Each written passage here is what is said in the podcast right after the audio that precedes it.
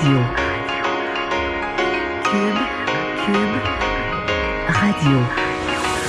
Le retour de Mario Dumont. Deux heures d'info. De 15 à 17. Il provoque et remet en question. Il démystifie le vrai du faux. Mario Dumont et Vincent Dessureau. Le retour de Mario Dumont. Bonjour tout le monde, bienvenue à cette émission, bienvenue sur les ondes de Cube Radio, évidemment couverture spéciale sur euh, la crise euh, du coronavirus et ses conséquences. Euh, bonjour Vincent. Salut Mario. oui, alors une journée aujourd'hui, pas de, aucun de nos gouvernements avait de grandes annonces, quand même des messages importants à passer. commençons par le bilan chez nous. Ben, on, on le savait quand M. Legault l'avait annoncé parce que les nouvelles l'avaient déjà coulé qu'il y avait des décès supplémentaires. Oui, deux nouveaux décès, donc huit décès au total au bilan du, euh, du Québec. Euh, mais euh, bon, dans les chiffres annoncés par François Legault à son, son, point de presse de 13 heures, bilan 1629 cas au Québec, donc on en ajoute 290, un peu moins qu'hier, un peu moins qu'avant-hier. C'est quand même 106 hospitalisations et 43 en, aux soins intensifs. Alors le, le, le nombre de gens aux soins intensifs a quand même monté pas mal dans les derniers jours. Euh, ce qui a monté par contre le plus, ça demeure les tests. Hier, on avait fait un bon spectaculaire du nombre de tests passant de 12 à 26 000. Et là, on continue sur cette lancée. C'est 36 000 tests qui ont été faits, euh, 31 800 donc qui sont euh, qui sont négatifs. On est 2000 personnes toujours en attente de leurs résultats. Alors, ça montre quand même que les tests se font là, à la grandeur de, de, de la province. Alors, à ce niveau-là, c'est la bonne nouvelle quand les chiffres sortent, il y a le docteur Gaétan Barrette, l'ancien ministre de la Santé, qui les commente et qui lui se dit, malgré que les, écoute, les chiffres grossissent sur le nombre de cas au Québec, ça nous enlève l'illusion que la maladie passerait pas dans le Québec. Effectivement. On, compte en milliers. Mais euh, il dit quand même le, taux, le nombre qui se retrouve à l'hôpital, qui se retrouve aux soins intensifs, et quand même montre une situation qui semble gérable. Euh, par contre, le soin intensif, tu vois, ce matin, de Gazette dit le soin les soins intensifs du Joe Mais c'est sûr que c'est... Il y a plusieurs hôpitaux capables d'en accueillir, mais c'était le premier. On avait dit la première place pour accueillir les cas de COVID, c'est le Joe euh, commence à être chargé. Il est plein. La, salle, de, soins intensifs est pleine. Exact. On peut extensionner déjà, puis on sait qu'il y a des autres hôpitaux euh, sont oui, oui, pas mal Tout est prévu, mais on voit quand même que cette étape-là, la phase 1, disons, de, on arrive à ses parce qu'au début, on disait, c'est ça, la phase 1, on disait, il ben, n'y a pas de problème, l'hôpital général juif est prêt, puis il y a sa salle pour ça, mais là, la première est pleine. Si je peux quand même avoir un mot, tu me diras si tu es d'accord avec moi, mais pour Gaétan Barrette, là, je trouve que pour quelqu'un qui est dans l'opposition, euh, est vraiment utile présentement. Il est présent dans les, dans les entrevues. Il fait pas de partisanerie politique aucunement. Euh, je le trouve pertinent. Je pense que c'est euh, c'est important. je pense que le public découvre un autre Gaétan Barrette aussi, là, qui c'est un scientifique d'abord et avant tout, puis rationnel. Euh... On va jamais de crack pour rien au gouvernement en place. C'est des bonnes mesures. On est en avance au Québec. On va avoir une belle courbe. On, euh, donne les bonnes informations. Mais sur le matériel médical, sur certains points, soulève quand même des questions qui qui méritent d'être soulevées. Oui, d'ailleurs, les questions ont été soulevées euh, dans le point de presse. Ça fait quand même quelques jours que c'est le point numéro un amené par les journalistes euh, auprès de François Legault, la question des équipements, parce qu'il y a beaucoup d'histoires dans les médias sur des endroits où on en manque, même des gens qui se font des visières là, avec des acétates parce qu'on manque d'équipements, manque de masques. et bon, à ça, on l'explique, c'est la priorité. De l'équipement, on en a. C'est davantage dans la distribution où il y a certains problèmes. Euh, je vais faire entendre d'ailleurs M. Euh, Horacio Arruda de la santé publique à ce sujet, qui explique qu'on en a des masques, mais il y a quand même euh, une certaine... On joue serré. Il explique un peu pourquoi. J'ai mieux aimé son explication d'aujourd'hui. Même si elle est plate à entendre, j'ai l'impression qu'on se rapproche de la vérité, pour la peine. Ben, on l'écoute. C'est sûr qu'on fait une gestion serrée actuellement. Parce que je peux vous dire, si on ne ferait pas une gestion serrée, pour toutes sortes de raisons, même des, gens à l'extérieur pourraient rentrer, prendre des masques, puis là, on aurait des problèmes de bris pour des personnes. Mais puis en même temps qu'on fait une gestion serrée, en même temps, en parallèle, on travaille un stock pour être capable de répondre à la demande, puis peut-être pas avoir avoir cette, gestion serrée-là. Bon, hmm. Alors, moi, je, moi, je crois ça, qu'on fait une gestion serrée. Puis on sait qu'on n'est pas les, des, pays qui en ont plus, et des pays qui en ont pas assez, des pays qui craignent d'en manquer. On va transformer des usines pour en fabriquer, mais je pense que là, on est plus proche de la vérité. Puis bon, en même temps, faut pas faire paniquer. Je comprends, on veut pas faire paniquer le personnel, mais je pense que le personnel, dans le fond, ce qu'il voudrait, c'est qu'on sais, mettons que tu mets la barre à un certain endroit, ça c'est la barre de la sécurité. Le personnel voudrait qu'on fasse la sécurité plus 10 tu comprends? Ouais. Un petit peu plus que la sécurité de base. Puis là, ce que j'ai l'impression, c'est qu'on est juste sa sécurité de base, puis des fois, si on triche, là, on est à 1% en bas de la sécurité de base. C'est là que c'est là qu'est la zone qui fait peur à des membres du personnel qui disent ben nous on est à l'urgence, nous on est là, on des gens en première ligne. Sais, on est ça à barre là. Alors que le personnel faudrait sentir sais, que qu'un cran de sécurité là, tu sais qu'on non seulement on fait tout ce qui est sécuritaire, mais tu sais, un petit peu plus là, on, Oui, on parce prend que quand tu laisses tes enfants le matin, tu t'en vas au- à l'hôpital, Ouais. tu veux te sentir que, tu- que tu- j'ai un risque, mais j'ai tous les outils pour qu'il Ben, tu c'est le principe de marcher sur un pont de corde. Là. Tu Si tu pèses 200 livres et qu'on te dit que le pont il soutient 200 livres, tu dis, je, je filerais mieux si le pont soutenait 250. C'est c'est bien. Il y aurait une petite marge qui me ferait du, qui me ferait du, une petite zone de qui me confort. ferait du bien. Puis Euh, c'est ça, je pense, c'est une zone de confort et- qu'on n'a pas à l'heure actuelle dans le personnel. On sent qu'on on a juste, juste, juste les masses pour le nécessaire. Et François Legault l'a dit aussi qu'on était quand même dans une inquiétude mondiale au niveau des équipements. Alors, veut, veut pas, on peut pas juste appeler un autre pays pour dire, ben, on va vous commande 5 millions de masques parce que euh, les États américains, évidemment en Europe, on recherche aussi de l'équipement. Alors, il y a une L'État de. New York hurle pour de l'équipement. Je sais pas si tu as vu, la, c'est-tu la une du New York Post où tu as trois infirmières qui se sont fait un kit de protection avec des sacs, qui se sont passés les bras à travers des sacs de vidange. Comme quand tu vas dans un show puis annonce la pluie, là. Ouais. Tu t'es amené un sac de poubelle. Mais là, c'est pour traiter des patients de la COVID.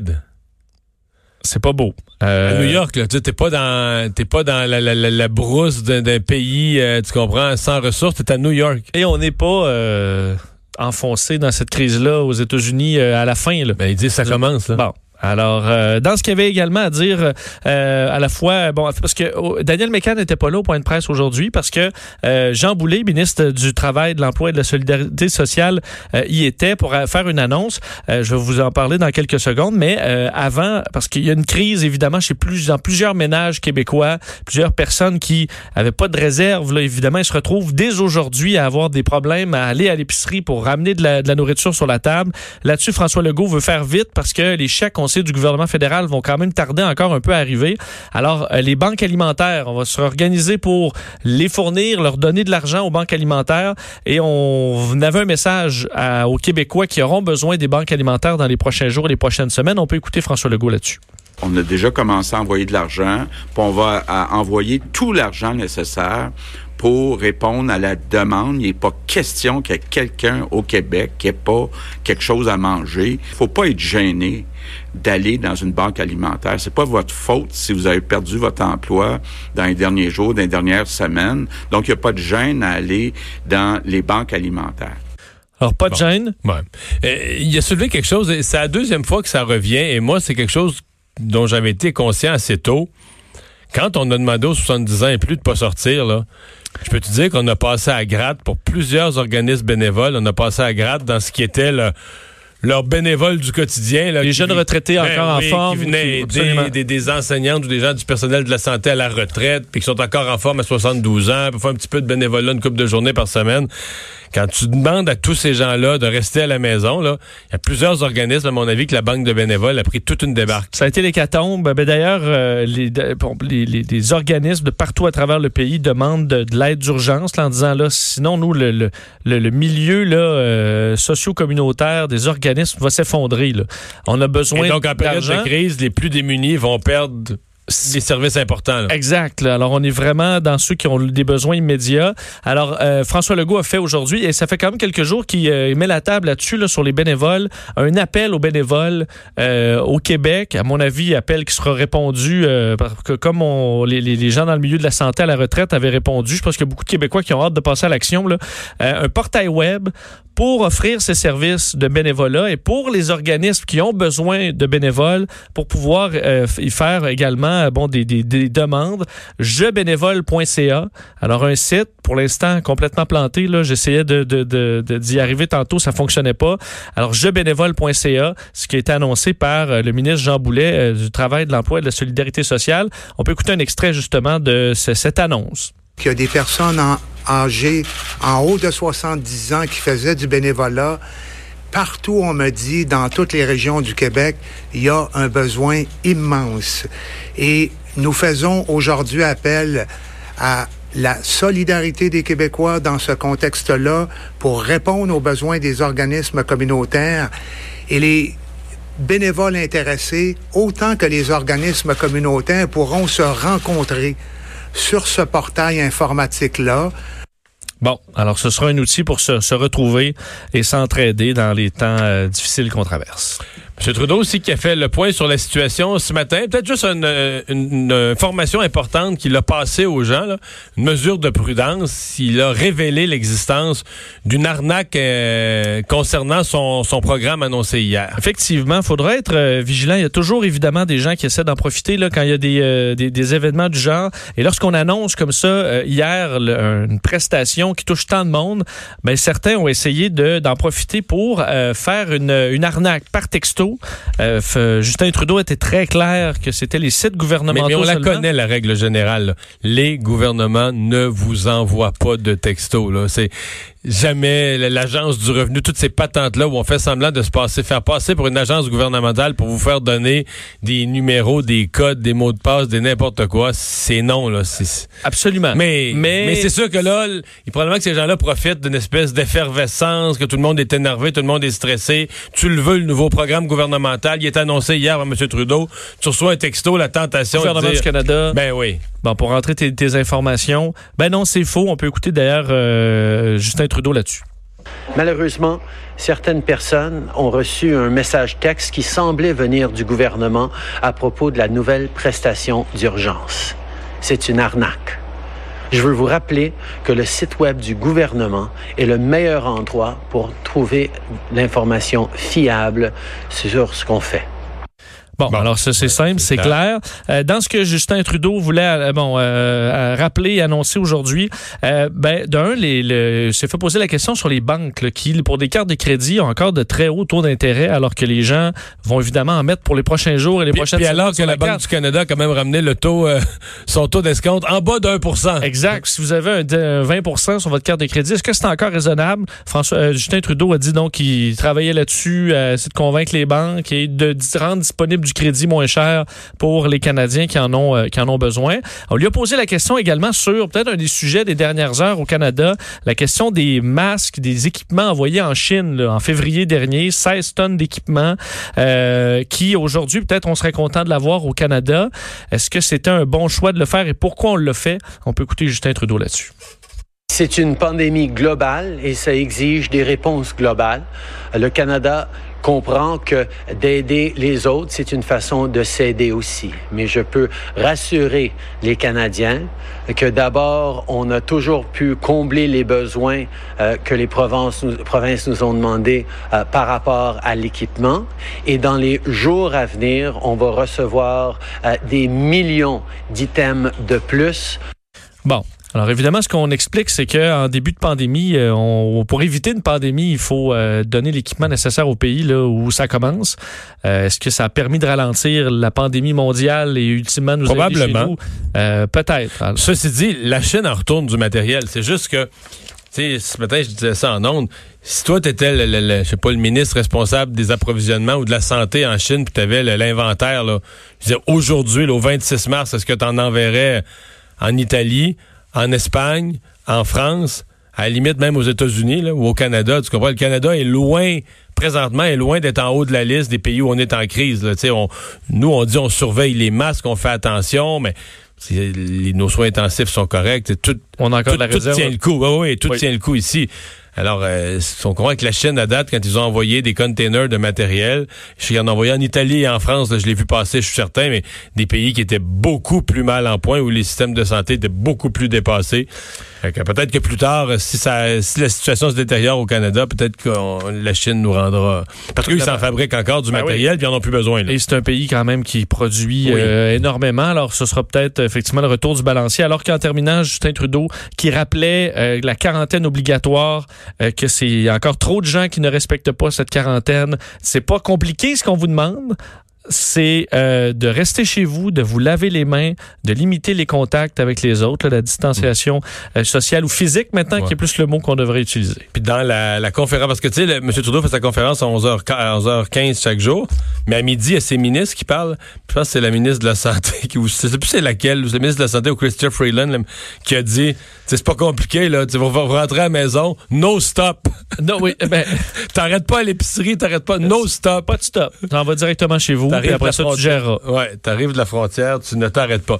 Euh, Vincent, dans ce qui vient de nous tomber là, sur le nez dans les toutes dernières minutes, il y a le groupe Cogeco, groupe évidemment de, de distribution et de médias, propriétaire de plusieurs stations de radio, euh, qui ferme, euh, qui en fait pas qui ferme, mais qui met à pied plusieurs de ses employés. Oui, 130 mises à pied euh, confirmées dans les dernières minutes chez, euh, chez Cogeco Média. On comprend que Cogeco a plusieurs stations de radio, entre autres. Il y a des stations de radio musicales, euh, des, donc des endroits où les, la quantité de revenus publicitaires a chuté dramatiquement. Là. Évidemment, c'est à peu près tout le, même scénario partout. C'est le grand paradoxe, puis j'ai pas l'information de nos patrons à nous ici, mais je veux dire, euh, tous les médias battent des records d'écoute.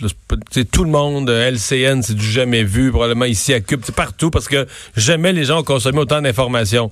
Maintenant, tu te retournes, puis qui annonce? Des magasins qui annoncent alors que la porte est barrée c'est, fermé. Des concessionnaires auto alors que personne va changer de... Tu sais, qui annonce? Là? Il reste Ouais. quelques groupes, quelques sous-secteurs, mais je dirais, 80% des secteurs économiques sont affectés.